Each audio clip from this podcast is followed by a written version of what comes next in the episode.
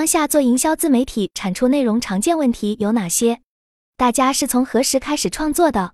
在实践过程中碰到的主要问题有哪些？Heather 在内容产出过程中遇到的主要问题是平台限流，而某条内容成为爆款也不知道原因是什么，所以也就无法总结逻辑。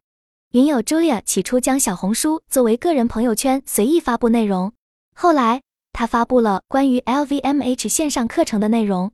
获得了爆炸性反响，这激发了他开始发布职场相关的内容，比如秋招春招的经验以及题库分享。但在找到工作后，对这个领域的关注就减少了，暂时还没有找到新的内容产出方向。持续输出对自媒体创作者而言，的确是个考验。我也分享下我周围的人，包括学员的问题，不知道写什么，具体体现在偶然写没问题，但如果需要天天写。就不知道写什么，不知道怎么写，这个属于写作方法问题。有主题却输出不了具体内容，没时间写。这个我是带了学员之后才意识到，许多人坚持不下来的最大问题，不是前两者，而是他们在朋友圈发一段几百字的内容，可能就要花两小时。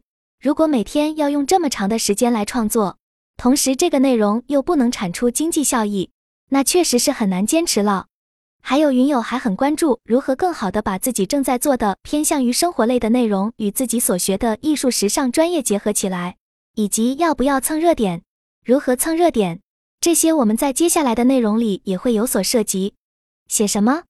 一热搜去观察，大家知道怎么找热搜话题吗？每个平台都会有热搜话题，搜小红书、抖音可能很多人都知道，其实还有其他容易被忽略的平台，比如。如果想找职场或者女性类话题，除了小红书、领英有专门问答区，知乎问答区热榜，豆瓣小组其实也很不错。男性类话题，则可以关注下喜马拉雅。喜马拉雅以男性听众为主，我发现很多人也会忽略。现在的热搜非常个性化，会根据用户喜好来推送排名。我们也可以反向使用大数据的偏好推送，建立和自己内容相关话题的相关性。还有一个可能很多人没注意的平台是微信问一问，搜一搜，它有些像早期的知乎问答，我也会在上面回答问题。虽然目前流量确实不多，但可以看到大家比较关注的问题，根据这些问题可以找到自己的内容主题。再比如微信读书非常适合热爱读书的人，可以从这条路延伸来做读书博主。热搜话题也有不同级别的，一般平台自动推送的是热榜或者推荐榜。如果没有，下面还有按主题类的热搜话题。如果还是找不到，就搜与自己标签词相关的词即可。二、观察热搜是做新媒体比较熟悉的技巧。其实还有一个重要技巧，就是观察。至少以我带学员的过程来看，我发现这个是很重要但常常被忽略的技巧。其实，在我们无论生活或者过程中，每天都有事发生。但因为这些人或者是对我们来说太日常了，所以我们本能的拒绝了从这些日常要素中挖掘素材。做个测试，回想下自己今天一天的轨迹，有没有什么值得你记录的内容？对自己的观察记录可以是文本，也可以是照片或者视频。讨论时，Heather 提到她跟师姐聊天听到的一个话题：一个顶级学校毕业的女孩说话却唯唯诺诺，与常人想象的名校生完全不一样。或许这就是一个值得挖掘的题材，比如为什么名校毕业却只会这么说话？我拿我自己做案例，这个与我做专业时尚主题不直接相关，是我做文学创作时的经验。我当时写些短小说，也需要有些素材，有时也会觉得不知道有啥值得写的故事。有一次我在小区楼下晒太阳，很是惬意，看到对面一个保洁阿姨桌子上放着自己带来的中饭。他人半躺在椅子上，一双脚搁在另外一张椅子上，半眯着眼，嘴上跟着收音机哼着很老的歌曲儿，在希望的田野上。当时阳光明媚，这幅画面打动了我。我当时就一时兴起，写了一篇关于何为幸福的短文，大意就是幸福是自我感觉，和物质财富没有必然关系。这就是你是否用心去观察生活与工作的一个例子。比如你在教书。可能天天碰到的老师、学生就是那些人，每天工作也都在重复。但是你真的有认真观察每个人的言谈举止吗？有没有从他们日常对话中看到一些有趣的事情或者对话，引发你的思考的？再比如，每天在公司，人和人总要说话的，有没有哪些话触动了你？如果你用心观察，其实每天都有事情发生。大多数时候，不是缺素材，而是缺挖掘素材的眼睛与头脑。再比如，每天在公司，人和人总要说话的，有没有哪些话触动了你？比如。我昨天去参加一个朋友的活动，基本都是女性朋友。其中一个宝妈分享自己是如何教育出一个优秀儿子的，海外名叫本硕，毕业时拿了三个世界五百强 offer。她说她和她儿子说的最多的一句话是：“老妈那么努力，都是为了配得上做你这个优秀儿子的老妈。”不知道大家听到这样一句话是什么感触？云友 Julia 认为这句话说的很有情商。相比很多妈妈会说“我这么努力就是为了你能够”，这个妈妈很通透。所以，如果你用心挖掘，你大概率会发现其实有很多内容可以分享。关键是做个有心的观察者，从看似平凡的事物人物中挖掘素材。在这方面，大家不妨可以把自己当做作家或者编剧或者演员。一个优秀的作家、编剧或者演员，都是优秀的生活的观察者。他们的素材与内涵都来自对生活细致的观察与体会。三、聊天，多和人聊天也是挖掘主题的一个方式。对我个人来说，接触的新人比一般人多，所以我有机会经常被提问。所以我朋友圈发的内容很多都来自别人的提问。你们有没有计算过自己一天说多少句话？也包括微信对话，和多少人聊过天？不管陌生人、熟悉人的。其实和陌生人对话可能更容易激发灵感。云友查查说，今天和朋友聊天，纠结如何跨年，想要出去玩，能有点跨年的仪式感，又觉得天气很寒冷，我便建议查查直接就在朋友圈发出下面这条内容：好纠结如何跨年，想要仪式感，可是又很寒冷，不出去又不甘心一年就这么结束了，大家都是怎么跨年的呢？查查现场做测试。没想到还收获了不少点赞和评论。云友 Julia 则提到，今天和三个朋友聊过天，大约总共微信聊了两百句话左右。这些话题大多是关于生活琐事，例如关于小时候和朋友出去玩的回忆，以及现在想找人一起出去玩却找不到伴的心情。为什么想出去玩却找不到玩伴，就是一个很值得发圈探讨的问题，大概率会获得很多人的回应。所以，看似日常的生活。只要你有心，处处都隐藏着故事。四、思考，善于思考也很重要。比如看了某本书、某部电影，把读后感写写来，或者对内容进行一些评价什么的，也是一种素材来源。五、刷评论区，大家有没有注意到，某些文章刷评论区比看正文更有趣，更让人有思考。评论区也可以给我们创作主题的灵感。而且评论区可以总结出大家在关心什么，在评论区能看到不同阶层、不同文化水平的人思想碰撞。我个人还挺喜欢刷评论区的，“智慧在民间”这句话也不假，某些时候比看专家文章更能激发灵感。总之，学会观察、思考、搜索，确定主题并不难。另外，做自媒体不能只看一条数据，而是要日积月累，把时间线拉长看。如果一开始就只看数据，那么很容易放弃。而且数据不好的原因可能很多，不一定是内容不好，可能只是自己没掌握平台游戏规则而已。数据很重要，但在起初不要因为数据不好就断定内容不对。特别是公众号和小红书，要通过长期测试来进行判断。写什么？一好的写作与技巧与学历无关，与阅历、价值观及情感共鸣有关。这里更多是关于写作技巧的问题。大家现在在写作技巧方面常见问题有哪些？查查提到自己平时也会记录一些生活里的小事，但感觉离值得讨论的共同话题总是差那么一点。朱莉亚是经常写着写着就觉得网友可能会觉得自己的观点很肤浅片面，就此打住了。可见大家不是写作没有主题，而是知道要写什么，但写不好的问题。我带过写作学员。总结写作问题主要有以下几点：一、主题不清，不知整篇内容到底要传达什么主题，解决方法是写主题思想和大纲，一定要写大纲。我在训练学员过程中发现，大多数人没习惯写大纲，动笔就开始写，这个很容易就跑题。二、自说自话，自说自话就好像写日记和流水账，与读者完全没关联。那读者为什么要花费宝贵时间阅读？解决方案就是自己隔天阅读，或者发给朋友看，对方对此什么感觉？写的每个段落都不妨问下自己，读者可以从中获得什么？三、缺乏情感投入，有的内容会让人觉得好像是机器写的。投入情感最好的方式是讲自己亲历的故事，且以我第一人称叙事。四、只有空洞的讲道理，没有具体的措施与证据，比如。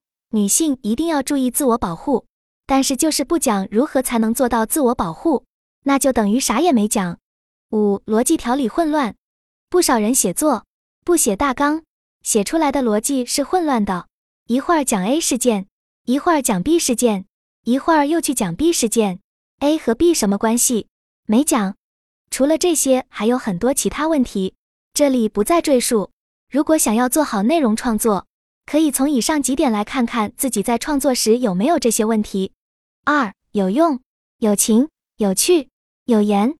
我们谈谈有用、有情、有趣、有言这四个关键词。首先，好的写作与技巧与学历无关，与阅历、价值观及情感共鸣有关。我们前两周的年会，我专门找了一位学历只有初中毕业的云友，大家有空。都强烈建议你们看下他的账户，才冯方师傅。我也把方师傅在我们年会上说的一句话转给大家：没脸没皮，所向披靡。我找他就是为了证明创作与学历与专业无关，他和阅历、价值观及共情能力相关。因为很多人都是以自己水平不够高，或者担心这个那个原因写的不好被人笑话等，而拒绝了分享。有文化有知识的人，某些时候太在意所谓的个人形象。面子薄，怕被别人说，这种都是不太适合新媒体时代的。当然，这也不代表可以胡说八道，主要还是强调勇气很重要，不要过于在意他人眼中的自己。更重要的还是注重自我的成长。心理学有个技巧，越怕什么，就越去做，之后你就不再怕这个事了。自媒体时代，比较容易打动人心的还是这四个关键词。网上也有很多人这么总结过。有的人能够做到四者兼而有之，但我想在这方面也不需要勉为其难。我个人认为，分享的首要点还是真诚。比如前面那个裁缝方师傅，也是一直本着这个原则。这个和我们平时做人、与人沟通道理一样，不管你学历如何，人际交往本质上最终都回归到人性上。而在人性上，没有人会拒绝真诚，但是让别人相信你是个真诚的人，是需要时间的。如何才能做到真正有用呢？云友查查认为，作者可以从专业领域出发，从职业发展、技能训练、身体健康、语言提升等多个角度想想自己有什么技能，或者自己可以总结提炼出经验的内容。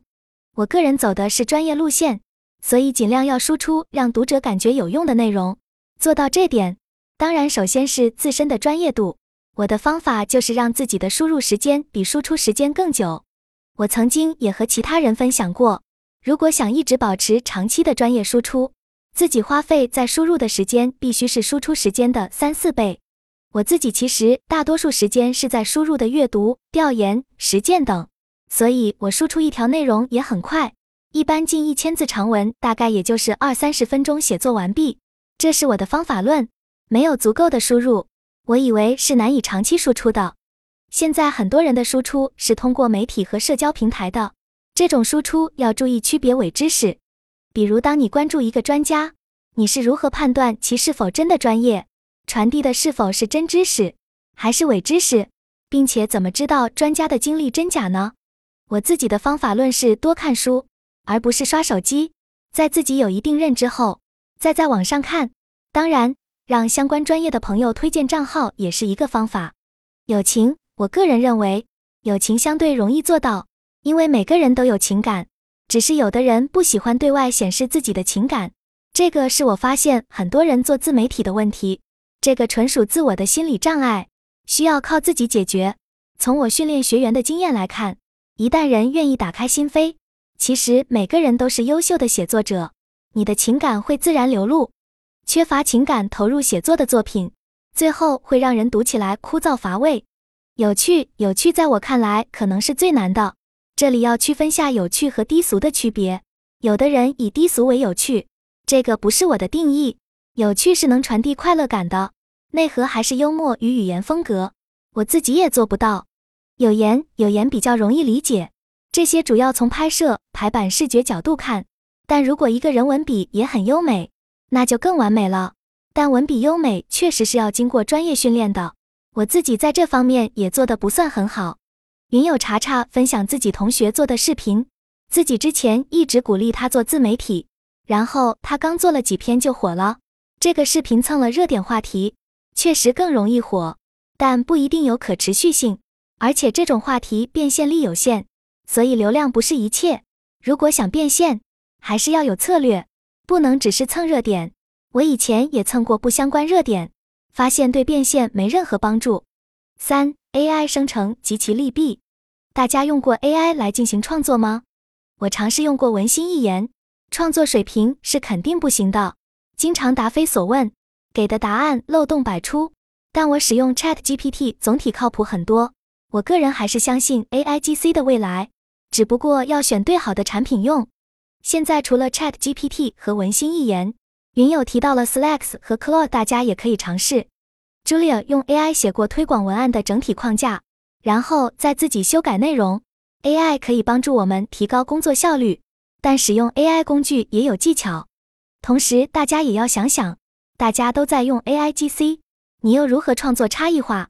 我看过那些主要靠 A I G C 生成材料的人，这样的内容太容易同质化了。本质上，人还是要有自己的内核思想和能力，A I 只能辅助。四，从短文开始，每天练笔。大家会刻意的练笔吗？练笔是种不错的训练方式。大多数人在刻意练笔时，经常会感觉没东西去写的，但也要也努力写点什么，可以提高自己的创作能力。但日记不算。因为日记给自己看的，我指的是发朋友圈或者小红书的这类内容。云友提到读书笔记，其实就可以整理作为自己的自媒体内容。总之，无论做什么，最难的还是坚持。所以当初决定做某件事，先问清楚自己是为什么而做，最好能用笔写下来。碰到困难时，不断回头看看自己的初衷。首先，保证努力的方向是对的，自媒体会长期存在。它就是每个人的发声渠道。其次就是要用对方法，用智慧做事，而不是蛮力。最后就是坚持，这也是大多数人做不到的方面。没时间写怎么办？一用同一内容产出多题材。我通过带学员才发现，有的人产出几百字都要两小时，这样是很难坚持的。我问他们为什么需要那么久，他们是坐到电脑前才开始思考要写什么。这么想想，搜搜资料，一小时过去了，再开始写，差不多又要一小时。我自己利用的都是碎片化时间，大部分是吃完饭休息的三十分钟时间里创作。我的文字产出后，我的助手会帮我分发到各个平台，我的直播则是直播后会输出成音频，再次整理成文字做二次传播。如果你愿意，还可以剪辑成视频。不少做直播的人就是这么做的。我的视频则是数字人做的。总体而言，我做这些都是用碎片化时间。二、如何用好碎片化时间创作？我对主题的思考都完成于碎片化时间。比如洗脸刷牙时，你的脑子是空的，这个时候就可以思考要写什么，怎么写，或者在坐车或者通勤路上也可以思考这些问题。有了这些思考，当我真正坐下来写时，基本上用手机花二三十分钟即可写好一篇短文。大部分人都不是主业自媒体，那就更应该利用好自己的碎片时间，才能坚持进行内容产出。